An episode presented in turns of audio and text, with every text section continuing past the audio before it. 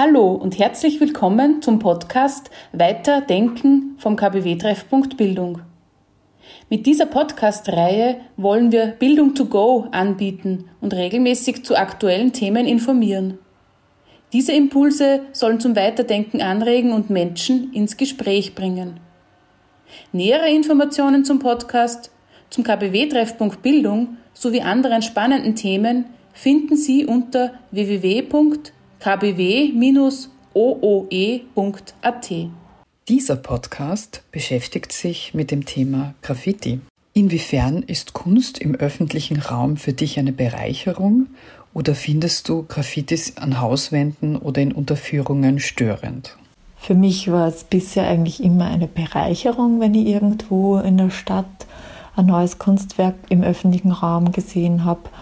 Ähm, also ich bin eigentlich ein Fan von Street Art, äh, wo so richtig große Murals an einer Wand sind und ich finde es beeindruckend, dass KünstlerInnen so riesige Gemälde an Hauswände machen und die sind farbenfroh und es ist eine Art der Kunst, die mir gefällt.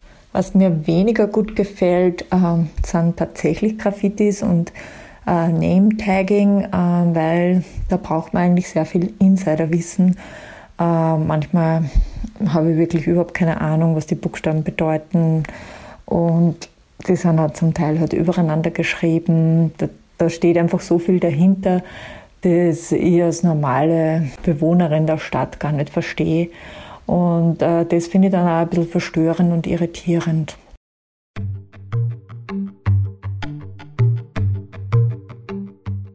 Im allgemeinen Sprachgebrauch hat sich ein Verständnis von Graffiti etabliert, das einerseits die bunten, kunstvoll ausgeführten Schriften meint, die zuerst auf New Yorker U-Bahn-Zügen in den 1970er Jahren entstanden, andererseits jegliche Art von Vandalismus bis hin zu aufwendigen Wandbildern.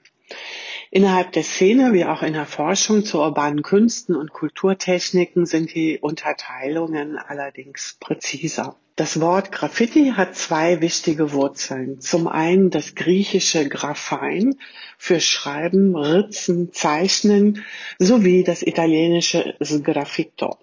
Damit beschreibt Giorgio Vasari in den Künstlerviten von 1564 eine Technik, bei der man an Hausfassaden in den nassen Putz kratzt. So entstehen Ornamente, die besonders widerstandsfähig gegenüber der Witterung sind. Außerdem hat sich gezeigt, dass sowohl Technik als auch Begriff schon lange vor Vasari bekannt waren und wohl auf das langobardische Wort für Haken zurückgehen, denn auch im nordeuropäischen Mittelalter war die Kratzputztechnik für Fassaden schon üblich. Überhaupt greifbar wird das Wort Graffiti mit der Publikation des Jesuiten und Archäologen Raffaele Garucci Graffiti de Pompeii auf Französisch von äh, 1856, in der er die nicht offiziellen Schriften und Kratzbilder dokumentierte, die bei den Ausgrabungen in Pompeji zutage getreten waren. Diesen schenkte man lange Zeit wenig Beachtung, da sie als grob und plump galten und eher als Witz oder Kinderstreich abgetan wurden. Erst als man in der Archäologie begann, räumliche Strukturen als Untersuchungsmethoden zu verwenden, zeigte sich erneut die große Verbreitung von Graffiti im Stadtraum sowie deren vielfältige Bedeutungen. Sie wurden zum Beispiel als Werbung für politische Wahlen eingesetzt oder als Freundschaftsgrüße in den Atrien der Wohnhäuser hinterlassen. Besonders interessant ist, dass sie zum alltäglichen Alltag gehörten und ganz im Gegensatz zu heute niemanden störten. Schließlich hat sich auch mit zunehmender Forschung gezeigt, dass es ganz viele unterschiedliche Arten von Graffiti äh, gab und gibt und dass sie in allen Kulturen weltweit verbreitet waren. Also bekannt sind natürlich äh, auch äh, Toilettensprüche, die Latrinalia, aber auch Ritzungen in Bäume, also Baumgraffiti oder Petroglyphen, das sind Ritzungen in Felswänden, wie sie von Jägern und Wanderern äh, ja bis heute eigentlich hinterlassen werden. Das, was wir heute allgemein als Graffiti bezeichnen, wird aber eher mit dem äh, Amer American Graffiti äh, in Verbindung gebracht, wie es sich seit dem Ende der 60er Jahre in den USA entwickelt hat. Auch hier waren es zuerst eher einfache Schriftzüge, die die Writer mit Filzstift oder Sprühdose auf Hauswänden, Treppenfluren oder der U-Bahn hinterließen. Daryl McCrae, auch bekannt als Cornbread aus Philadelphia, gilt als einer ihrer Wegbereiter. Als weiterer Vorreiter ist Taki 183 bekannt geworden.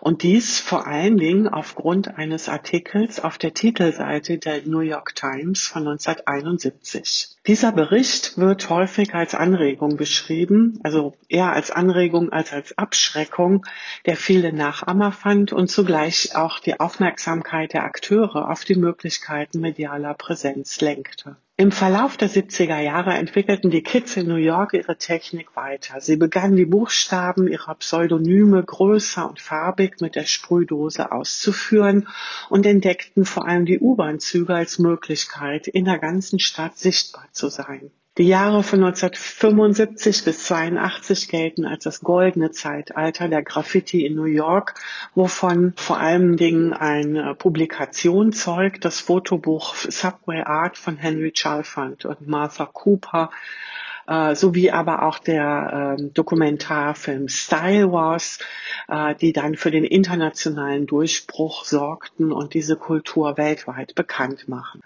Bis heute sind Graffiti in allen Metropolen präsent, doch gebrauchen die Akteure selbst den Begriff eher selten. Sie bevorzugen eher Stylewriting, Aerosol Art oder TTP Graffiti, das meint Tags, Throw-Ups and Pieces. Wobei Tags eben nur die kleinen äh, Schriften sind, die eher einfachen Schriften, die in einer durchgehenden Linie ausgeführt werden. Throw-Ups schnell aufgebrachte Buchstaben sind und Pieces meint ist die Abkürzung von Masterpiece, ähm, sind dann die sehr größeren und vielfarbig kunstvoll ausgeführten ähm, Schriften. Damit setzen sie sich von der negativen Berichterstattung in den Medien ab, die Graffiti als Vandalismus anprangert. Bereits 1972 stellte man sie in New York unter Strafe. Dort waren sie zum Synonym für den Kontrollverlust und Niedergang der Stadt geworden und mit Gefahr und Schmutz in Verbindung gebracht, nicht selten auch mit einem rassistischen Unterton. Gestützt wurde dieser Diskurs durch die Broken Windows Theorie, die einen Zusammenhang zwischen städtischem Verfall und Kriminalität herstellt, was schließlich unter Bürgermeister äh, Giuliani zur Null-Toleranz-Strategie führte, welche bereits geringfügige Ordnungsverstöße unter Strafe stellt und auch als New Yorker Modell bekannt wurde. Damit ist ein Zusammenhang hergestellt, der im Grunde alles Abweichende, das sogenannte andere aus der Stadt verbannt, wozu Straßenmusik genauso zählen kann wie Obdachlosigkeit, Drogenkonsum oder Prostitution. Also jegliche deviante hm, Verhaltensweisen. Dies führt einerseits zu einem gesteigerten Sicherheitsgefühl für die Bürger und Bürgerinnen, was ja etwas Gutes ist, andererseits aber auch zu Segregation und Marginalisierung sozial benachteiligter Gruppen.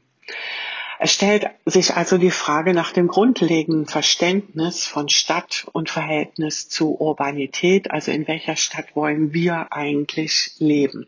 Graffiti sind demnach nicht nur Spuren anonymer Subjekte, die sich einer Norm kreativ entziehen, sondern sie werden auch zum Symbol der Begegnung mit dem anderen, des Fremden, des Mobilen und Ephemeren, mit dem Leben auf der Straße und im öffentlichen Raum. Die Beschäftigung mit Graffiti oder dem überhaupt mal Aufmerksamkeit zu stellen, äh, zu geben im Alltag, wenn man auf der Straße äh, unterwegs ist ähm, oder mit den öffentlichen Verkehrsmitteln, ähm, wie auch in der Forschung, deckt eine Vielzahl von historischen wie gegenwärtigen Bezügen auf und ermöglicht auch eine andere Perspektive auf die Ästhetik der Stadt.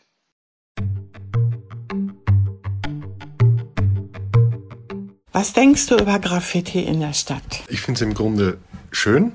Äh, es zeigt Leben und ist wie ein Tagebuch. Man sieht aus der ganzen Welt Menschen äh, die hier waren und die sich irgendwie auch äh, eingezeichnet haben in das, in das Stadtbild. Das geht von, von Tags bis zu größeren ausgearbeiteten Bildern. Finde ich im, im Grunde schön, schöner als das Grau in Grau, sofern man natürlich auch die Architektur bedenkt. Also gerade im, im wenn man jetzt Linz sagt, äh, schöne Altstadtbauten, muss nicht immer sein, aber in den meisten Fällen funktioniert es. Und ja, im Grunde hat sich die Frage schon fast ergeben. Äh, findest du die Graffiti störend in der Stadt? Nein, da, da kann ich, glaube ich, klar Nein sagen. Also es kommt zum Teil vielleicht für mich auch auf, auf Botschaften an, mhm. wenn, wenn wirklich politisches und teils faschistisches Gedankengut kommt, dann stört es mich persönlich natürlich, mhm. aber ansonsten eher nicht störend. Okay, vielen Dank.